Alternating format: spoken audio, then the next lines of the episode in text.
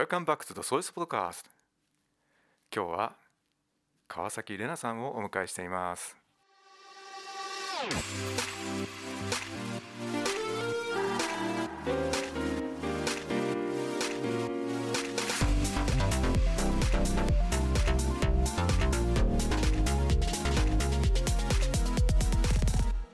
おはようございますおはようございます。川崎玲奈です。よろしくお願いいたします。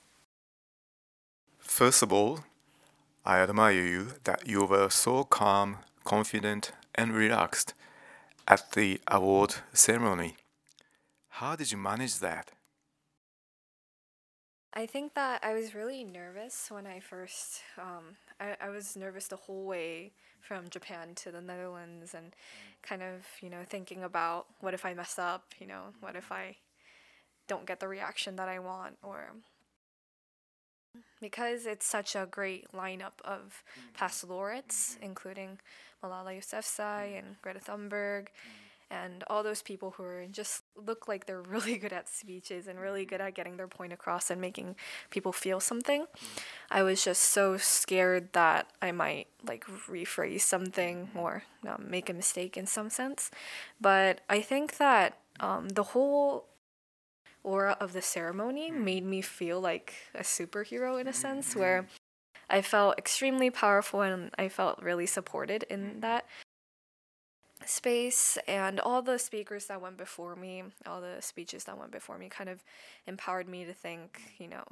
i granted this really great opportunity to voice my opinion and represent the views um, voices of youth. I thought that at the time. If i don't represent it in an honorable way in a way that when i look back i don't regret it i'm going to regret it and i'm not going to get my point across so um, I think it was just a really great atmosphere to the point where it just makes anyone, and not just me, but anyone like taking that stage feel powerful and heard and in that sort of sense. Yeah. In the lead up to the event, did you sense that you might be shortlisted for the prize? not at all. Um, I think that um, people are surprised when I tell them this, but I've faced so many failures in my activism that I'm so used to getting rejection letters, getting no's from people that I want that um, wanted them to like partner up with me and do something that I always kind of expect that oh it's gonna be a failure but I'm gonna try again. So that's the mentality that I was living in. That's why I started my organization because there was no other organization that kind of said yes to me. So in that sense like I was looking at of course the very honorable lineup um, the past laureates and um, also the other nominees who were doing much better and much um, you know inspiring work in me even just reading through the nominee list was so incredibly powerful and inspiring that so um, i did not think that i would ever get the chance to win this sort of prize このピースプライズという素晴らしい賞を受賞したという体験から今何か感じていますか そうですね。まあなんかなんていうんだろう。その自分が言いたい意見を言わせていただいたのでその本当にまあそのもちろん反対する人もいましたけどすごいなんか私と同じような気持ちを持っている人たちからお手紙本当に知らない人たちからお手紙いただいたりとかお花いただいたりとかあのインスタグラムとかフェイスブックであの私たちの代弁をしてくれてありがとうっていう人たちが、まあ、一人でもいたことがすごく嬉しくてでこの学校でもそうなんですけど本当に、まあ、の昨日ぐらいに歯医者さんに行った時に歯医者さんにも言われてで本当になんか自分って幸せ者だなってすごく思ってそのまあなんて言うんだろう結構今の世の中って分断が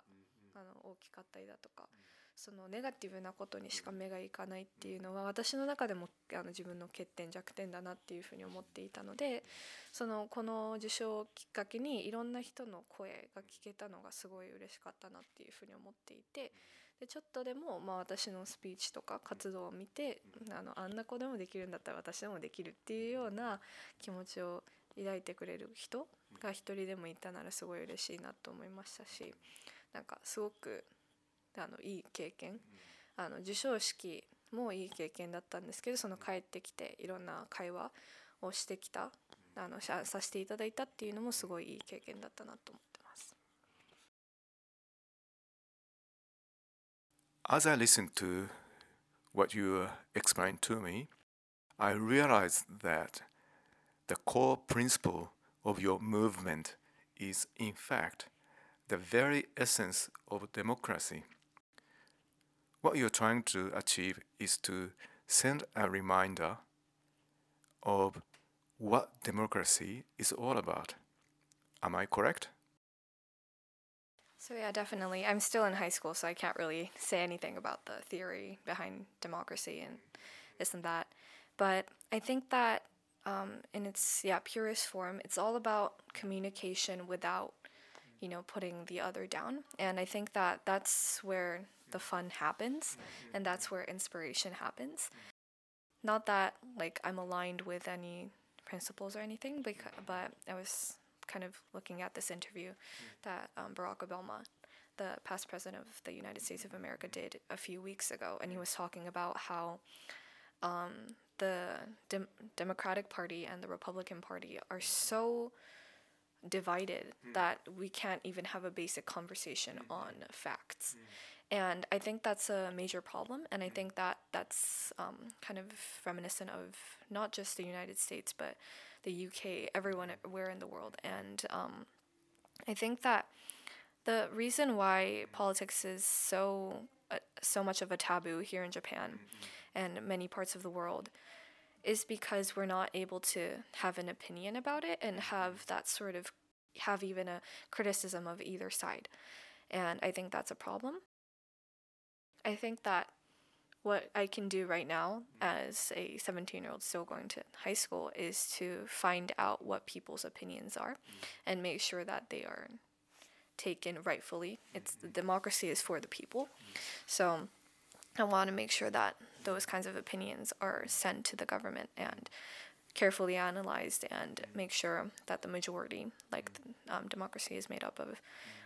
uh, opinions gets through. And without people participating in politics, we don't know what the majority is. We don't know what the minority is. And so I think, yeah, it's definitely all about trying to figure out what type of democracy best suits Japan and um, what we can do as youth who don't have a lawful voice yet because of not having um, the right to vote yet, and what we can do. Um, as high school students to make sure that our opinions when we turn 18 mm-hmm. is seen as significant and is seen as something that's valuable to Japan as a whole. So, レナさんが今後してみたいことこれからの方向性というのかな何かそういうことは今イメージしていますかそうですねその受賞させていただいた後にそのいろんな人とお話しさせていただいたのとその授賞式の時でもそのいろんな、ね、国のリーダーの方たちとお話しさせていただいた時にあの、まあ、もっと私はこの多分この私の受賞って私が考えるにはその何かその飛び抜けたことをしていたっていうわけでもないと思っていてもっとそのあのこの課題私が今あの解決したいなっていう課題をその何て言うんだろう。ちゃんと解決することが今この世の中的に社会的に、まあ、世界中でその私が着目しているその若者の声とかマイノリティの声とかみんなの声をせあの、まあ、政治に届けるっていうのが今世界中で注目されてるからこそあの私の私が受賞させてもらったと思ってるのでその今やっているのが、えーとまあ、今あのうちの団体がその環境省の、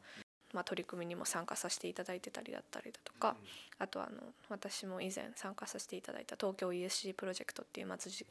づくりの政策を作るプロジェクトだったりだとかいろいろあってでそういうところでまずはその今東京都にもで環境省にもその提言をしたんですけどその若者の声をどうやったら効率的にみんながあの、まあ、満足する状態で届けれるかっていうそういうシステム作り行政の中でのシステム作りをしていきたいなっていうのと同時に今までやってきたその政治家との交流会政治家と話してみようの会っていうのをどんどんその若者があのハードルを感じずにあの気楽に参加してあの自分たちのイメージ政治に対してのイメージを変えていって、まあ、自分たちもの声も重要なんだって感じれるようにしたいなと思っているので今までやってきた交流会っていうのをもっと、まあ、運営が今4人ぐらいしかいないんですけどもっといろんな学校からあのその運営の子たちを今募る準備をしていてで、まあ、各その市とか学学校でそういう政治の話をすることっていうのがタブーにならずにあの自分の、まあ、政治の中でのアイデンティティとか社会の中でのアイデンティティっていうのをあの確立できるようにしたいのですごい、まあ、理想的ではあるんですけどちゃんとしたそういうシステムとか政治と触れるそのちゃんとした人間あの人と人のコミュニケーションにできるようなシステムっていうのを作っていきたいなっていうふうに考えてます。壮大なアイデアですね。うん小さなステップを積み上げていくことでいろんなことができるよね。うん、私もその教育かけるその政治への関心っていうのはすごく大切だと思っててでまあすごい日本だったら結構リスキーな部分はすごくあるとは思うんですけどその子供だからこそ聞いてくれるっていうのはすごく強みだなっていうふうに思っていて。でまあ何て言うんだろうその私がその政治家と話してみようの会でその高校生でまあ上にも中学生がいるんですけどそれぐらいの年代の子たちと一回その、まあ、市議会員と府議会員の方にあの、まあ、自分と同じ地域の話をしていただくっていうのにすごく感じたのがその結構感想の中にその政治家の人たちも頑張ってくれてるんだなっていうのも結構あってあとはその政治家からもそのあ子どもたちってこういうふうに考えてるんだっていうふうに思ったっていうふうにすごく言っていてその、まあ、で子供だからこそそのデータをもらうっていうのがすごく難しい中でそういう対話っていうのはすごく大切なんだなっていうふうにすごく感じて。で、まあ、結構その、まあ、喋らなかったら普通に友達とかでもそうだと思うんですけど話さなかったらで自分での頭で考えてみなかったらその何て言うんだろう。誤解っていうのがどんどん生まれていって、まあ、溝ができるっていうのがすごいあの心配なので私は結構効果的だなと思っているのがその、まあ、地域ごとの課題解決は本当に効果的だなってこの活動をいっぱいさせていただいてきてすごく思っていて。例えばその新居浜市でのあの QR コードでデータをあの市民の特に若者の意見を集めるっていうあの取り組みもすごく楽しかったですし実際にその政治家との交流会を豊中とか豊中じゃないですよ美濃とあの大阪府でした時もその同じ学校にの出身のあの政治家さんとかまあ、本当に同じ人間として話せるっていうそういう場対等に年齢関係なくできるっていう場は本当にその、まあ、民主主義デモクラシーのベースなんじゃないかなってすごく感じるのでその学校がそういう取り組みをしていくのは素晴らしいと思うしだけどやっぱり難しいのがその、まあ、利害関係が結構あるのでそれをまあどうやったらその大人もその自分の意見を言えるし子どもたちも純粋に自分の意見を安全にな状況で言えるかっていうのが結構難しいんですけど今のところ、まあ、企業とかでそういう学校との取り組みをやってるのは結構あるんですけどで、まあ、東京 ESG プロジェクトでもその若者の声を集めるのをすごく頑張ってらっしゃったりとか結構あるのでそういう何て言うんだろうやっぱり希望がどんどん見えてきてで子どもたちがすごい楽しかったとかその政治家の人たちも新しい気づきがあってすごく楽しそうにお話をしていただいてるのを見てるとやっぱりその何て言うんだろうまあ日本はどんどん変われるって思うその確信を持ったのってそういう対話からなのでまあそれは私だけではないと思うのでそういう一つ一つのその小さい会話っていうのを大切にしていくっていうのは本当に重要なんだなっていうふうに思います。Your passion, power, energy, where did you get them from? What drives you? I think it's this sense of like in Japanese like waku waku, like inspiration and having fun. And I think that that power is kind of going away because we're kind of forced to be serious and we have to kind of face these depressing facts that the world is going through right now. But I think that even while working or even while studying, we have to have that sort of, you know, like one sense of wonder that what if this actually works? Or um, that sort of sense of fun that we all have when we are in elementary school, when we have a lot of hope for the world. And when I was asked this question a few years ago, I also, um, always used to say anger. And I always used to say because there are things in the world that need changing, and because I feel an enormous sense of anger that there is inequality. Yes, there is inequality.